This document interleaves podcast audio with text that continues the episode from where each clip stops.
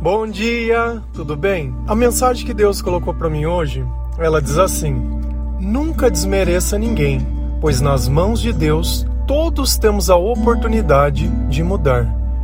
Senhor, tende misericórdia de nós. Perdoa, Pai, todos os nossos pecados.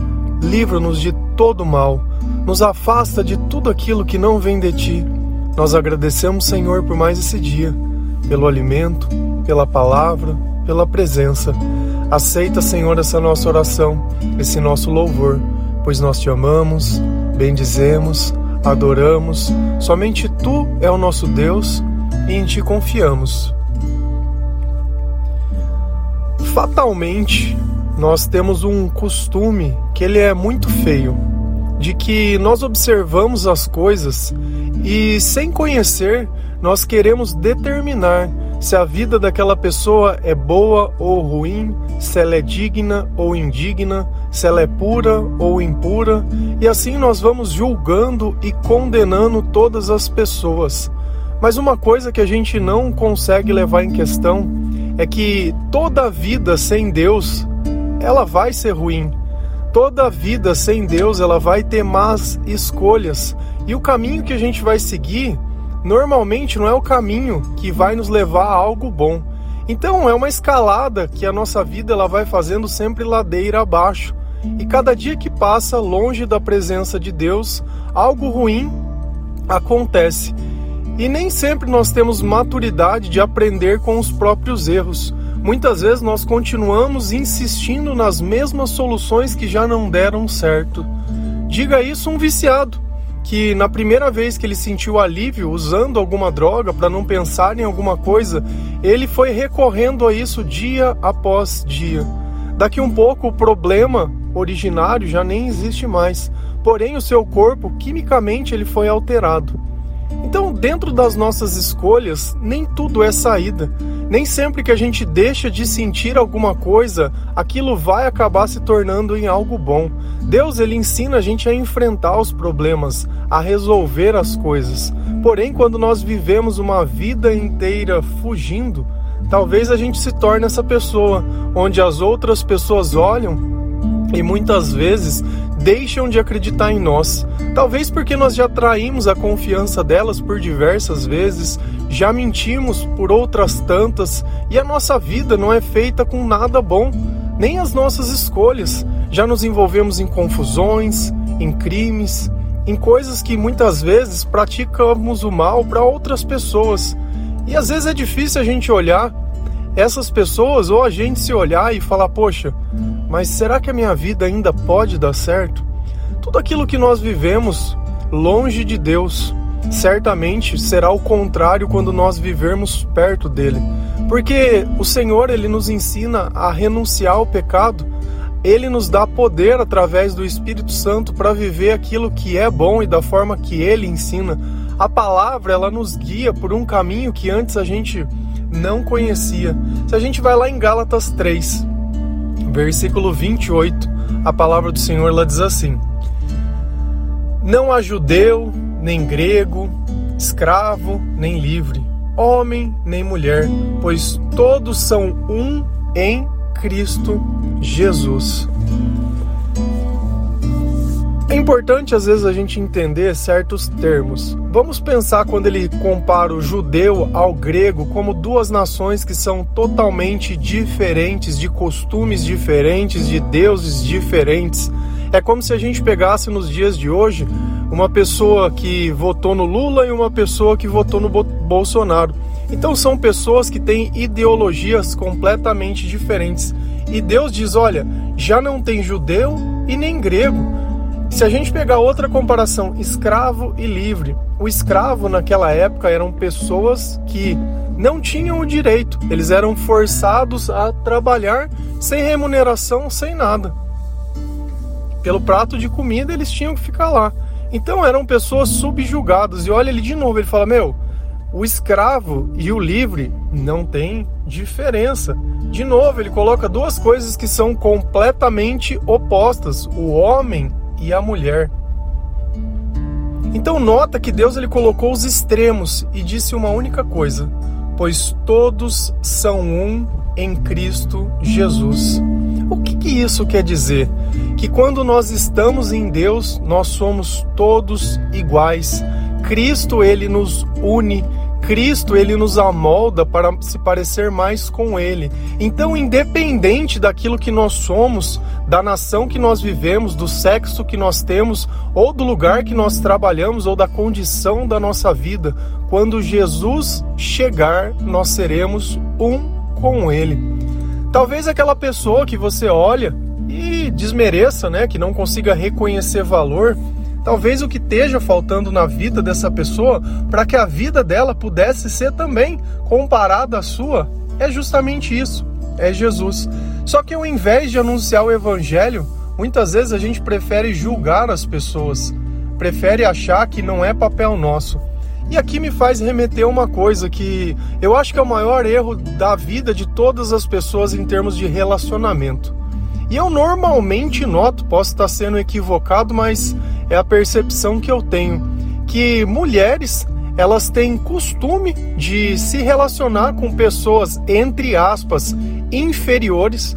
Vou usar o termo inferior por quê? Porque são pessoas que já estão com uma vida entre aspas mais apartada de Deus e comprometida, onde essas pessoas elas têm algum vício, algum tipo de vício, algum tipo de problema que ele é bem visto assim no sentido de poder ser detectado né?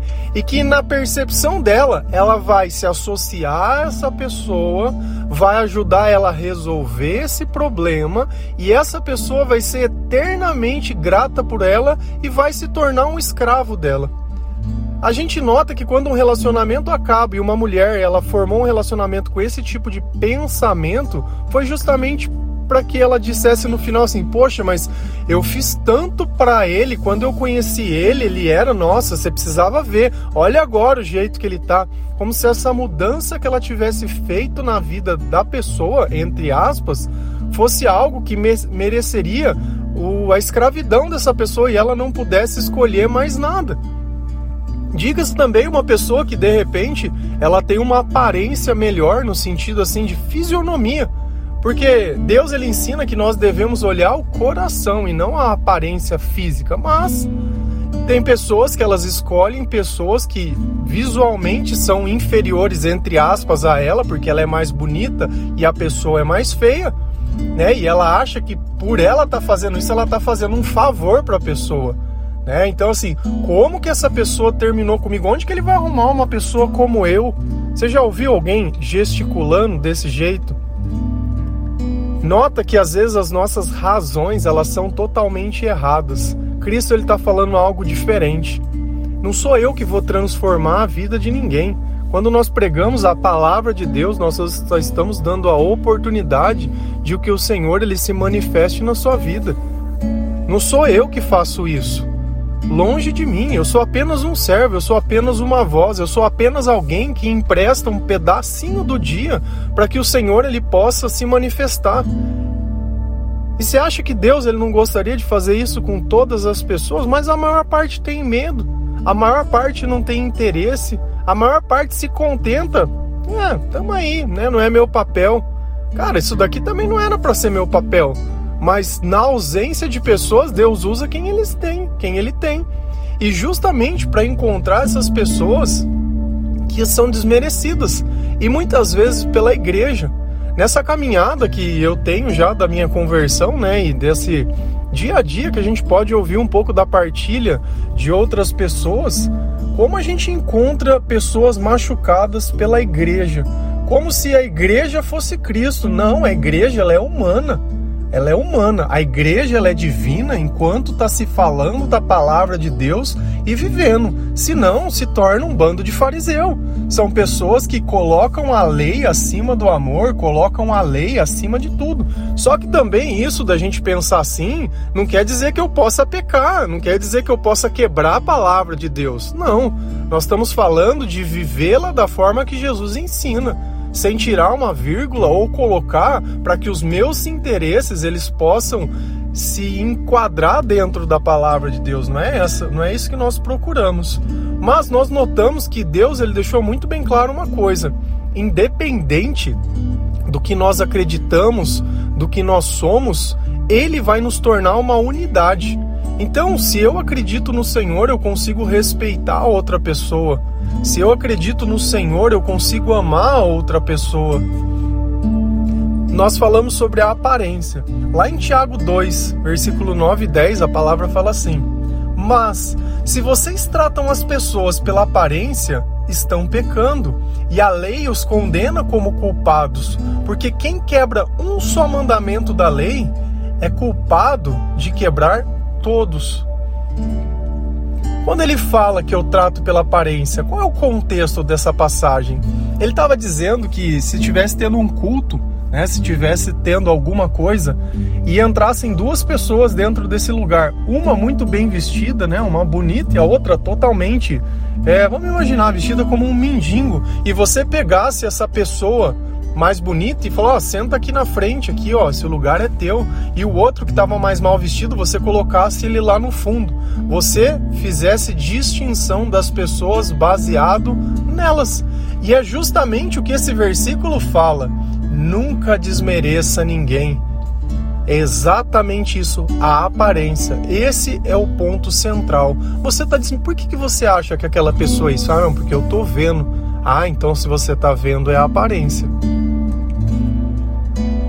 E olha como é que Deus ele vai fundo na questão.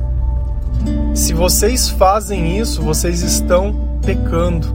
E olha como ele fala: Pois quem quebra um só mandamento é culpado de quebrar todos. E aqui a gente começa a entender também a gravidade da mentira.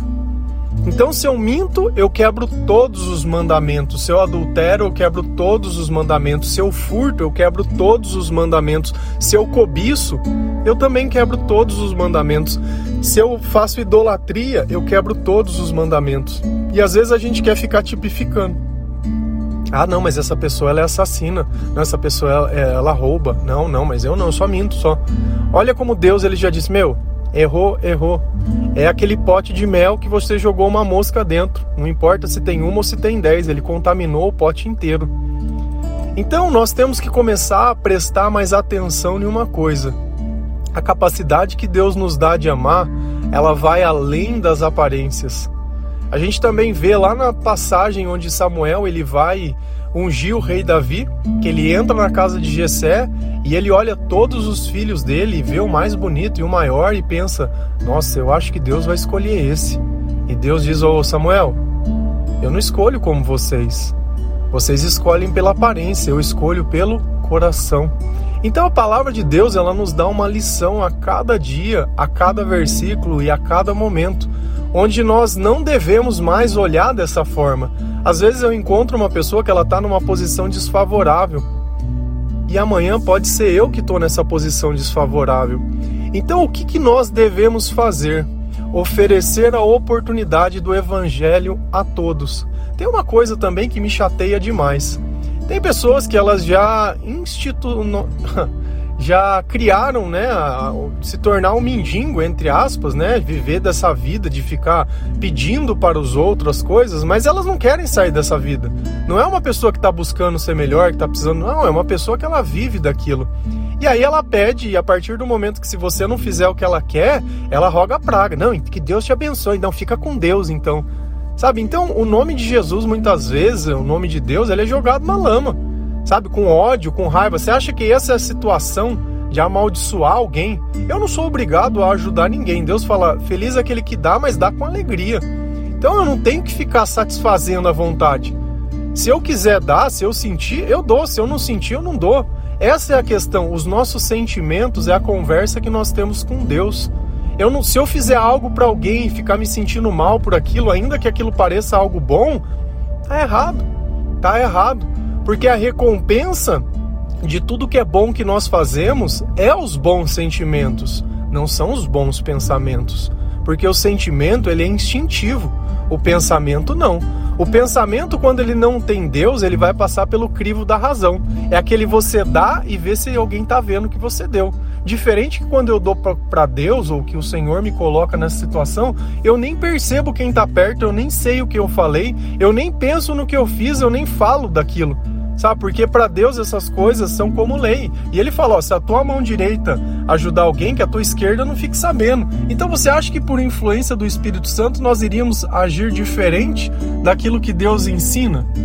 Então, começa a entender que as nossas relações elas têm que se basear além da aparência, além daquilo que eu quero além dos meus interesses. As nossas relações, elas têm que ser baseadas naquilo que o Senhor ensina como bom ou como ruim, como certo ou como errado. E a gente tem que entender também que relações que começam desse jeito, elas não vão dar certo. Todas as vezes que eu tento modificar alguém achando que eu vou colocar algo melhor, também não dá certo.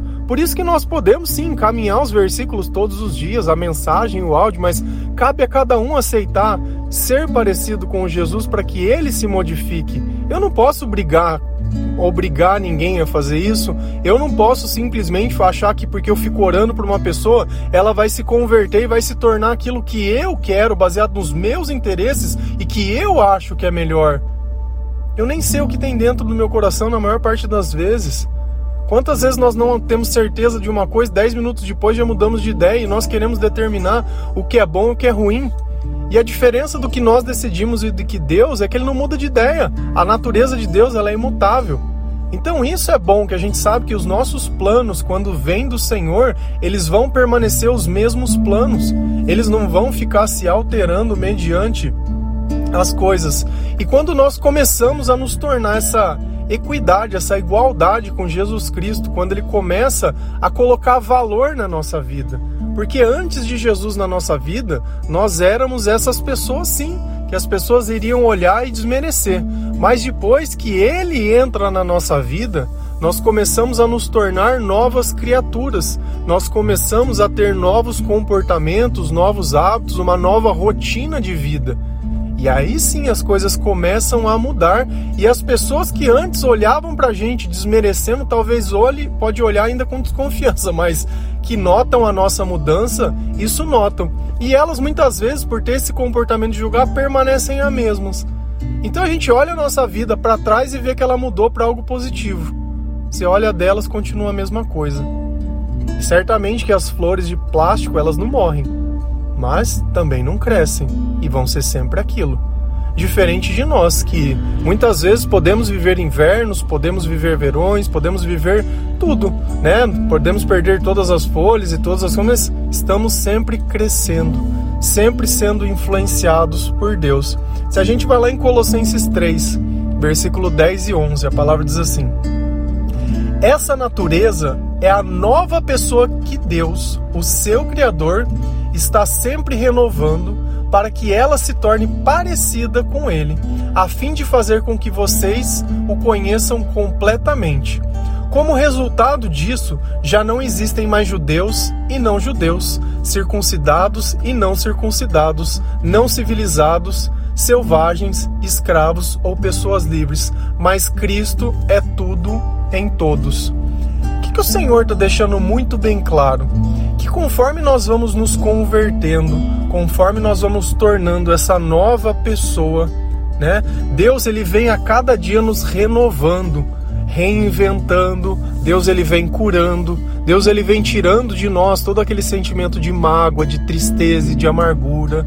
Ele vem tornando cada vez mais a nossa vida e o nosso comportamento parecido com ele. Por que, que ele faz isso? Para que nós possamos o conhecer completamente Viver perto de Deus nos torna parecido com Deus. E qual é o resultado disso?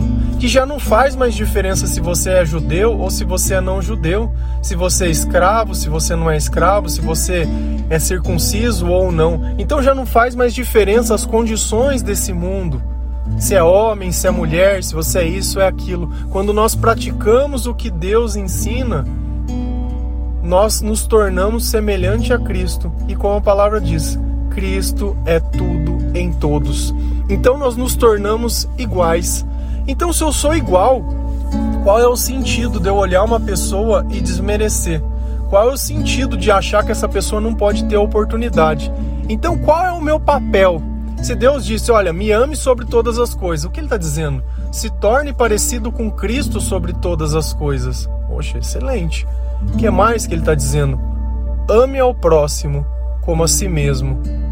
O que, que ele está dizendo para isso? Ame ao próximo. O que, que ele está dizendo? Ensine ao próximo. Não julgue o próximo. E aí essa pessoa sim, ela vai poder ter a oportunidade que nós tivemos, porque alguém em algum dado momento ofereceu o Senhor a nós e nós podemos o reconhecer através da vida dessa pessoa. O que às vezes a gente não entende é que para algumas pessoas nós somos a referência de Deus. Quando essas pessoas quiserem conhecer o Senhor, é a nossa vida que elas vão olhar.